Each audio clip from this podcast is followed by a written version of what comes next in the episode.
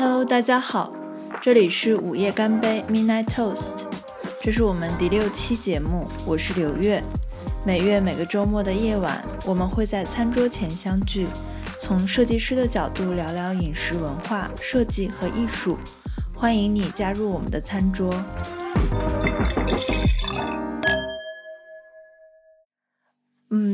天也是我一个人来录制节目，因为之前在我们第四期讨论关于游牧和漫游主题的播客里，我当时提到过《面条之路》这部纪录片，然后因为受到纪录片的启发，我开始了自己的毕业设计调研。当时也说之后有机会想单独做一期节目和大家分享。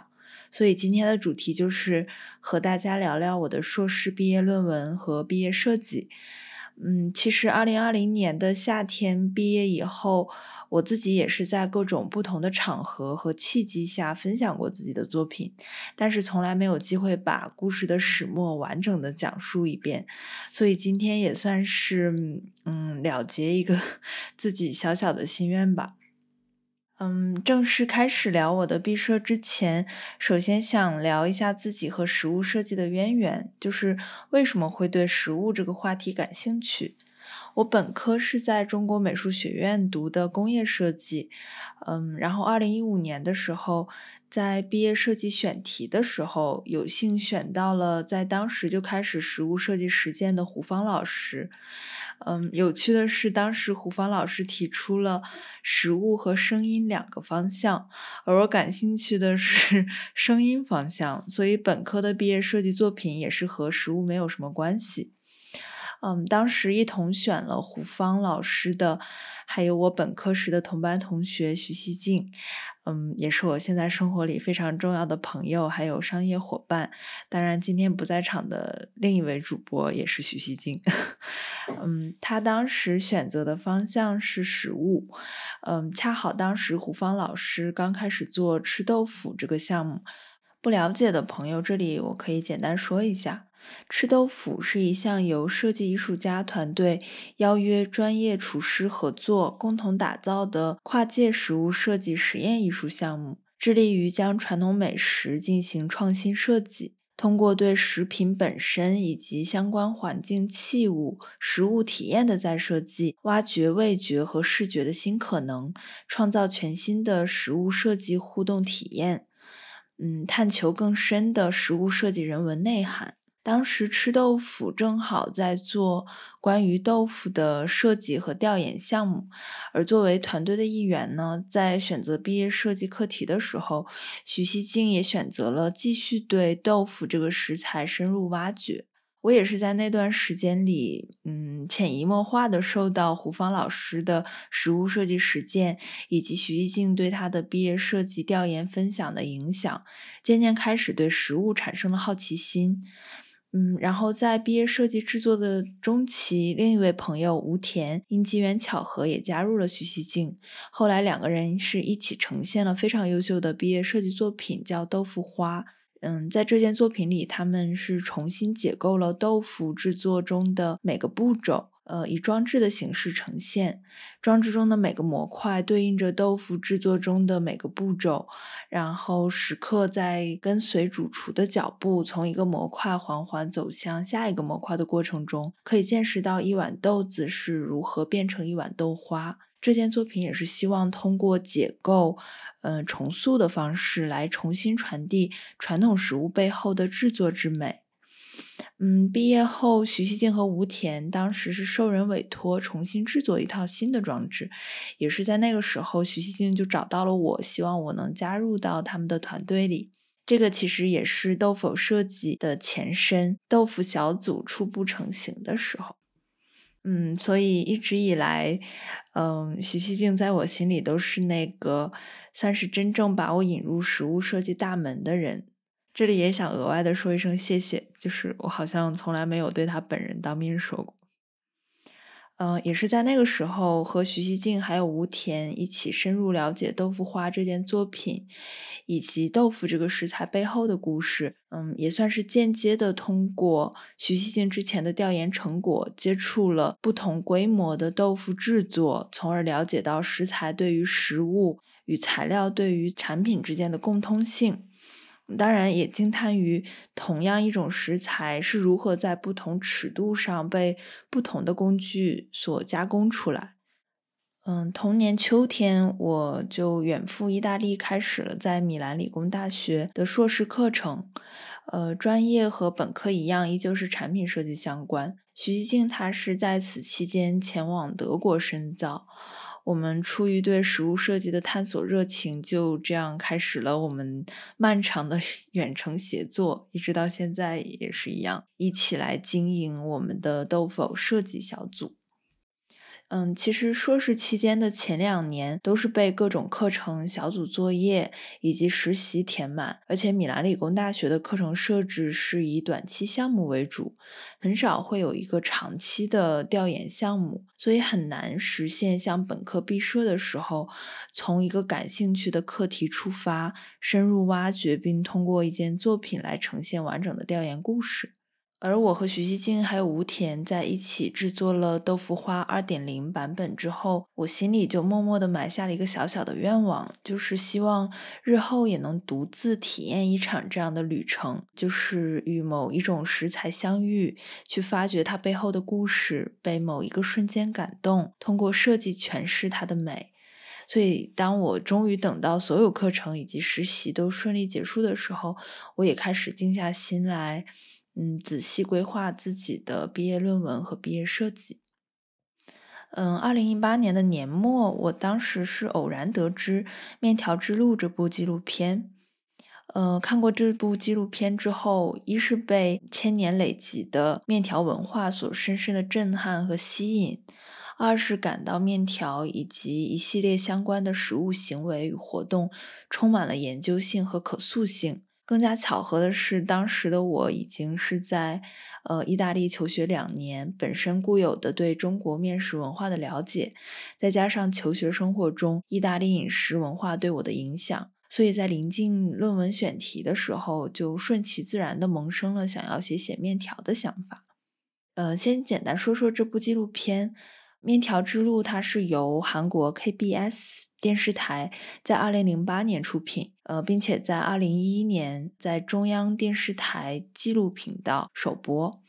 制作组是邀请了著名的华裔美食家谭荣辉，带领观者走遍了位于亚洲、非洲、欧洲等十几个国家，以各种确凿的考古证据。文献资料以及华丽的计算机构图，生动全面地展示了面条这个承载了人类三千年文明的古老食物所走过的奇妙旅程。片中尤其吸引我的就是。不同文化和地域背景下，面条制作的流程以及所产出的面条形态，嗯，比如说最早出土的面条在丝绸之路的关口新疆发现，其实就是简单的手搓面的形态，也是面条最初的样子。片中还提到另一个中国最早的面条食谱，我也觉得非常新鲜，是出自于《齐民要术》，嗯，是。呃，一千四百多年前，所谓的水饮覆豚法，就是将面团揉成条子，也就是古人所谓的水饮。用手把面拉长至筷子一般粗细，再切成约三十厘米左右一条，并放入水中浸泡几分钟，用来提高粘性和弹性。之后再对着蒸汽把面条压薄凉制，嗯，最后加汤变成汤面。嗯，这里也想说说，就是片中提到的意大利面的部分。历史上最早记载的意面出现在八百年前的西西里岛上，而且形态特别像伊朗的历史塔亨，中文可以译为细线。西西里岛的夏天特别干燥，而且漫长。借北非吹来的风，特别适合将做好的意大利长面条搭在木架上，放在室外呃晾晒并储存。面条最初因为制作成本特别高，价格大概是面包的三倍。后来因为水墨的出现，还有蒸汽机的发明等等，磨粉技术被加以改进，所以使面粉价格大幅下降，让意大利面不再是上流人物的嗯食物。尤其是意大利南部那不勒斯的底层人民开始大量使用，为了充饥。另外有趣的一点是。嗯，意大利人起初是用手抓面吃，后来叉子在欧洲开始盛行，然后意大利人在叉子原始形态的基础上，又将叉子的齿距做密，嗯，方便用叉子把意大利呃长面条卷起来吃。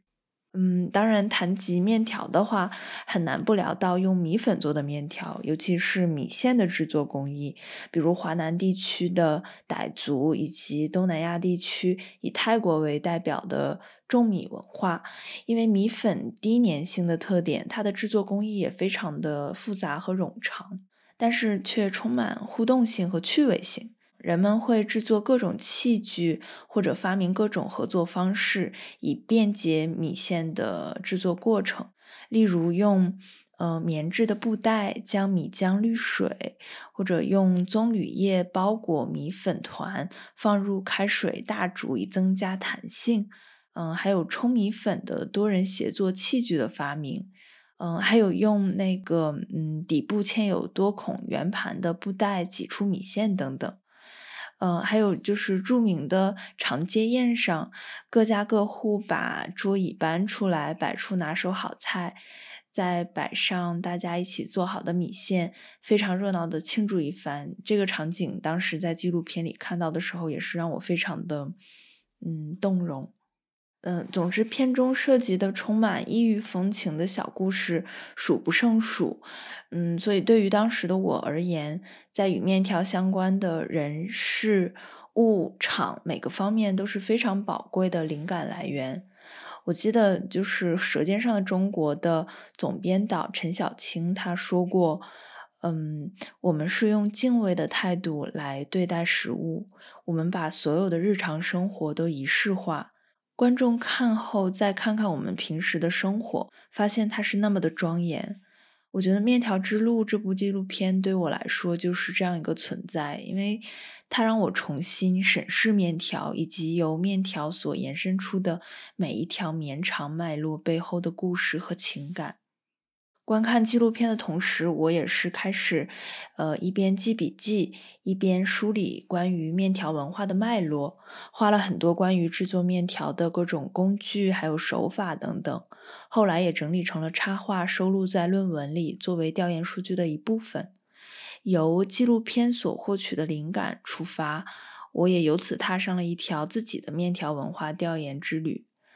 嗯，我的调研活动主要分为三个方向：一是对面条本身的研究，二是对当代社会背景下饮食文化的研究，最后也是我继嗯豆腐花这个项目以来一直感兴趣的对食物设计的研究，尤其是嗯食物体验设计。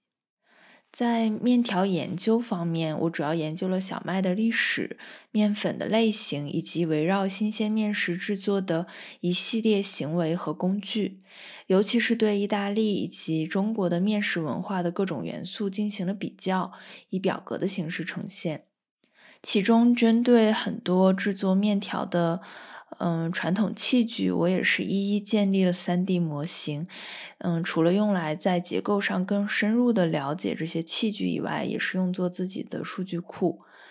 嗯，除了理论调研以外，当时也是展开了一系列的围绕面条展开的体验活动，比如说尝试使用市面上可以找到的各种不同类型的制面工具，尝试不同制作面条的手法，从面粉到最终菜肴呈现，研究并记录其中每个阶段的体验和感受。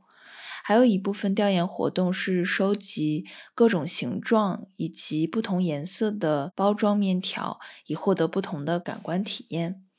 最后一部分调研是旅行报告。嗯，在准备论文期间，我也为此参观了两家很有历史的手工面条工厂，以及意大利很有名的位于帕尔马的意大利面博物馆。记得去参观其中一家南方的手工面条工厂的时候，嗯，当时面条工厂的经理送了我满满一大包的意大利面，因为他知道我是从北边南下专门来参观他们的工厂，所以非常的激动，然后也在嘱咐我说：“你要是想写好面条，一定要先吃到好面条。”当时也是特别的感动。嗯，这里也想特别聊一下自己做面条的经历，因为大部分体验是我自己独立完成的，但是唯有一次，也是非常特别的一次，是我专门到南方的一位朋友家和他的家人一起制作面条。嗯，说到这次体验的话，就要提一下，嗯，Pasta Grannis 这个平台，中文可译为意面奶奶，是我在调研期间一位好朋友向我推荐的一个很有趣的平台。这个平台的创始人，呃，Vicky Benson，嗯，是一位美食作家。他希望通过拍摄一系列短片，用有趣的叙述方式，将一些珍贵的传统意面制作方法与工艺保存下来，也希望让更多人学会意大利面的制作艺术。嗯，对 Vicky 来说，制作一碗意面，它不仅仅只是呈现一种简单的技术。更是融合了当地的历史文化与煮面人的情感与记忆，所以 Vicky 拍摄的奶奶们，呃，有时候也会拍一些爷爷，都不是光鲜亮丽的米其林大厨，而是埋没于市井，通常只为家人煮饭的平凡主妇们。嗯，这些影片时长虽然短，但是，嗯，绝对忠实呈现奶奶们烹饪的过程。他们时常一边揉面，一边分享一些家族的轶事。看视频的时候，嗯，每每看到他们一双双布满皱纹的双手利落的揉面，都会让我真切的感受到他们为所爱之人的付出，对美味的执着。可能也正是因为这个原因，意大利各地富有特色的面食文化才得以永久保存，经久不衰。我觉得也是因为意面奶奶们的故事让我大受启发，而且自己又恰好生活在意大利这片沃土上，所以就想为什么不亲自去创造一次和意面奶奶做面条的经历呢？嗯，当时我在米兰理工大学读书的时候，同班好友玛丽丽萨听说我要踏上自己的 面条之路，就很热心的邀请我去她位于南部的祖母家。和他的奶奶还有邻居们一起做一次意面。玛丽丽萨的祖母家是在呃米利奥尼科，是位于意大利巴西利卡达大区的一个小市镇。嗯，在这个三世同堂的面条之夜，我就有了第一次制作新鲜意大利面的经历。嗯，朋友的母亲她是忙前忙后的帮我们准备了器具，然后朋友的外婆因为手部受了点伤，只能在一旁帮忙扩充理论知识，并在实操中稍作指点。嗯，主要的制作和教学环节都是由邻居奶奶 Domenica 来负责。所以，在这个非常温暖、热闹的意大利南方家庭氛围中，我们就开始了面条制作。当然，首当其冲的就是非常有挑战性的和面。嗯，Domenica 奶奶准备了一千克的硬质小麦粗面粉和一碗清水，风风火火的开始和起面。然后我在一旁也会时不时的被奶奶叫过去练手，还被传授了一些技术上的小窍门。嗯，结束了最耗体力的和面之后，便来到了我最期待的各种奇形怪状的手工意面制作环节。我们所处的位置是在巴西利卡达大区，然后隔壁的普利亚大区有一种很著名的面条，叫呃玛丽塔蒂。比较特别的是，这种面条由两种形状的面条共同组成，分别叫做弗吉利和奥雷切德。因为地域文化的差别，他们也有很多其他的名字。这里我用的是 Domenica 奶奶教给我的名字。嗯，而组合中的这个 o l e k i e t 中文可以译为小耳朵，形状也特别像我们的猫耳朵面。嗯，也挺有意思的。呃，然后听祖母 Santina 说，这个面条组合是有来头的，因为 Maritati 这个词的动词原形是 Maritale，中文译为婚配。而组合中的这两种面条，因为形态所致，嗯，两者分别象征着男性，也就是 f u z i l i 和女性 o l e k i e t 两种面条的组合也就因此寓意着男女双方的美满结合。也正是因为这个原因。嗯，在意大利南部，尤其是普利亚周边的很多地区，婚礼的午宴都少不了用玛丽塔迪这种面食制作的菜肴。多梅尼卡奶奶听说我专门从米兰飞来学习制作意面，又开心又激动，然后热心地向我展示了各种技艺。玛丽塔蒂组合中的两个主角，嗯，弗吉里和欧莱基耶的制作都很需要技巧性。然后，德梅尼卡奶奶还向我展示两种不同形式的弗吉里，都是借助一根很细的铁棒来完成。而欧莱基耶的制作则是借助一把餐刀。嗯，除了很有特色的玛丽大迪以外，嗯，多梅尼卡奶奶还教我制作了一种他们的家常意面，叫卡瓦戴里。奶奶特地选了这种意面，是因为它的制作过程，呃，真的非常有趣。因为根据你不同数量手指的使用，可以形成各种不同长度的面条。总之，给我的感觉就是手工的新鲜意面制作真的是一门艺术。然后这个面条之夜。嗯，通过我的好友而结识的在场的每一位女士，她们都有着出色的烹饪技能，并且对这些技艺的分享充满了热情。这又再次让我回想起在意面奶奶平台看到的，嗯，各个地域的奶奶们，每一位奶奶都是平凡生活里不平凡的大师。一直觉得那天的面条对于我来说就像是一把钥匙，不仅仅是因为面条在被做好上桌以后打开了我的食欲，而是因为我在制作的过程中，双手被面粉包裹。面条又在手指间被创造，这些瞬间让我仿佛进入了另一个维度，就是当所有注意力都被集中在与家人朋友们一起做面的时候，整个世界都被浓缩在那个小小的、嗯温暖的厨房里，像一个隐形的小括号一般将时间凝结，而在这个括号里，它不存在钟表。我们在揉捏、塑造、把玩面团的同时，也在交流、分享、嬉笑，甚至歌唱。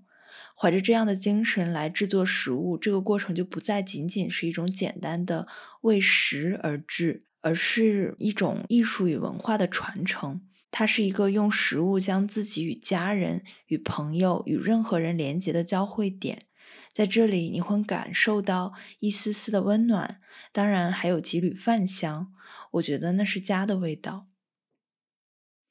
嗯，继续说回我的调研之旅。调研活动的第二个方向是对当代社会背景下饮食文化的研究。我主要通过收集资料、分析、归纳以及个人思考来进行研究。涉及到的几个重要的主题包括：嗯，从呃一千七百年至今，嗯，食品工业的历史演变，呃，饮食文化的不同领域，当代饮食文化的发展趋势。人们对食物的选择方式如何影响并定义其生活方式与自我定义？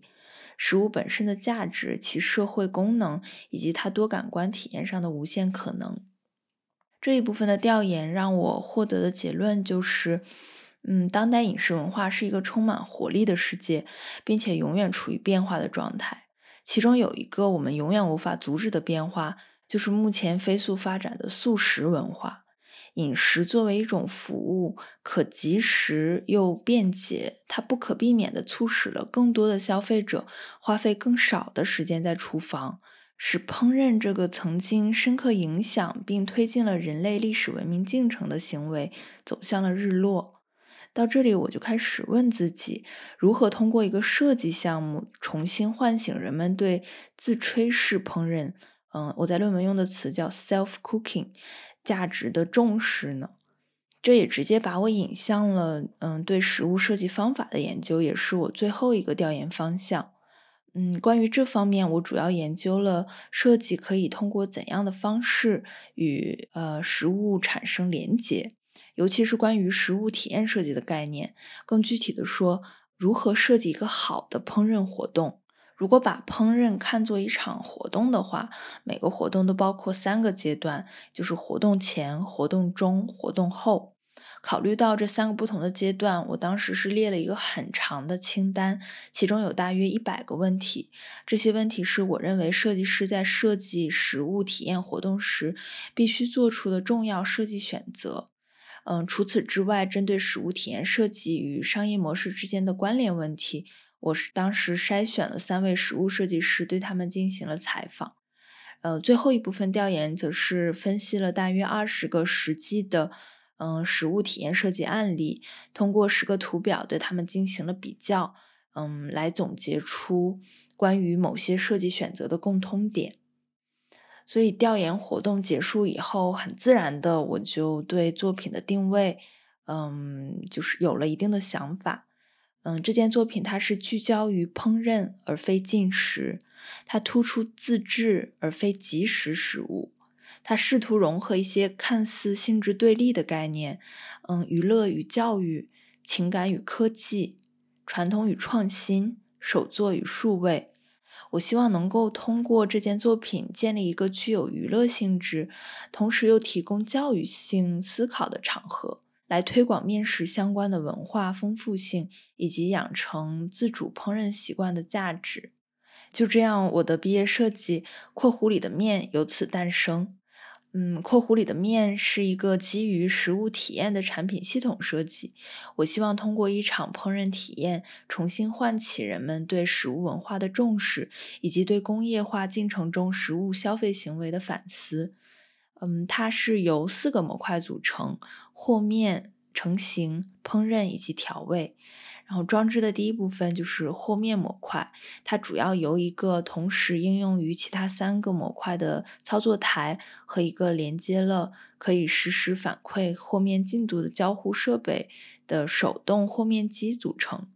装置的第二部分是成型模块，它主要由两个手持压面机组成，同时配有六种不同的模具以制作不同形状的面条。装置的第三部分是呃烹饪模块，它主要由一个电磁炉、一只锅、一个上方开口的梨形锅盖组成。煮面过程中产生的雾气会通过放置于锅盖上方的螺旋形全锡纸，以视觉化的方式展现其独特的美感。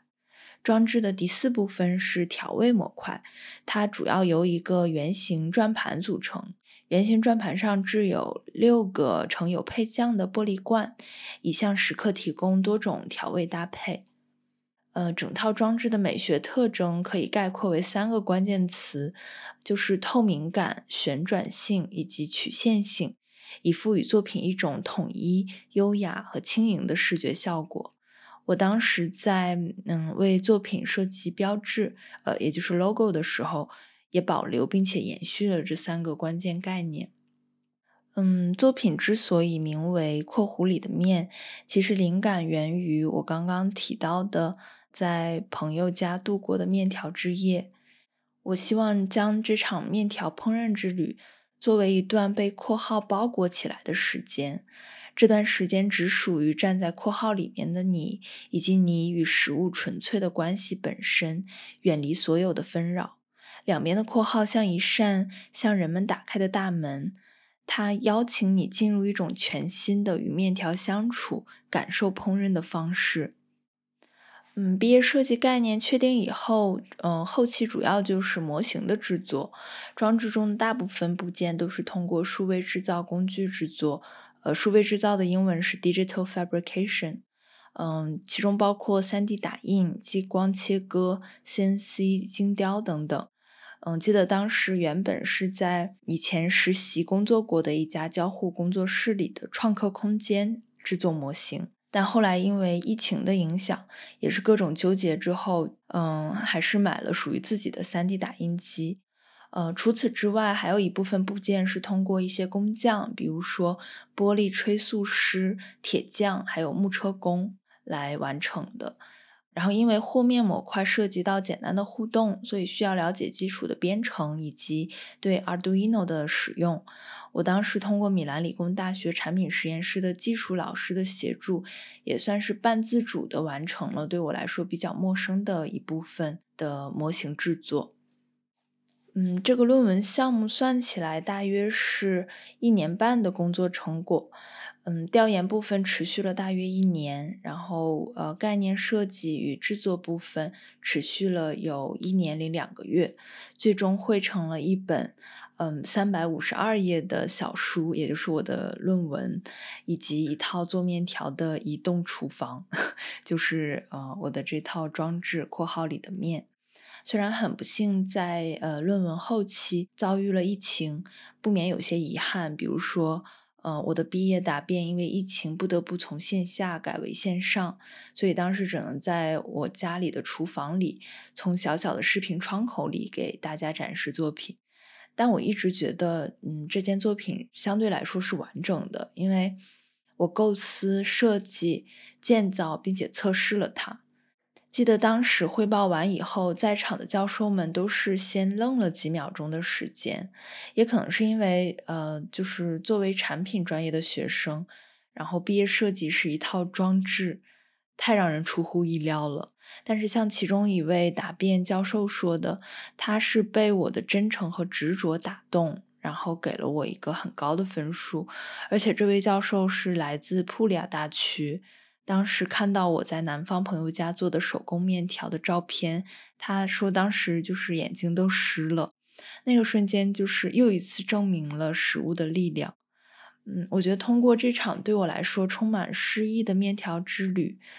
我希望向人们传达一个讯息，就是一次好的烹饪是好的饮食的重要组成部分，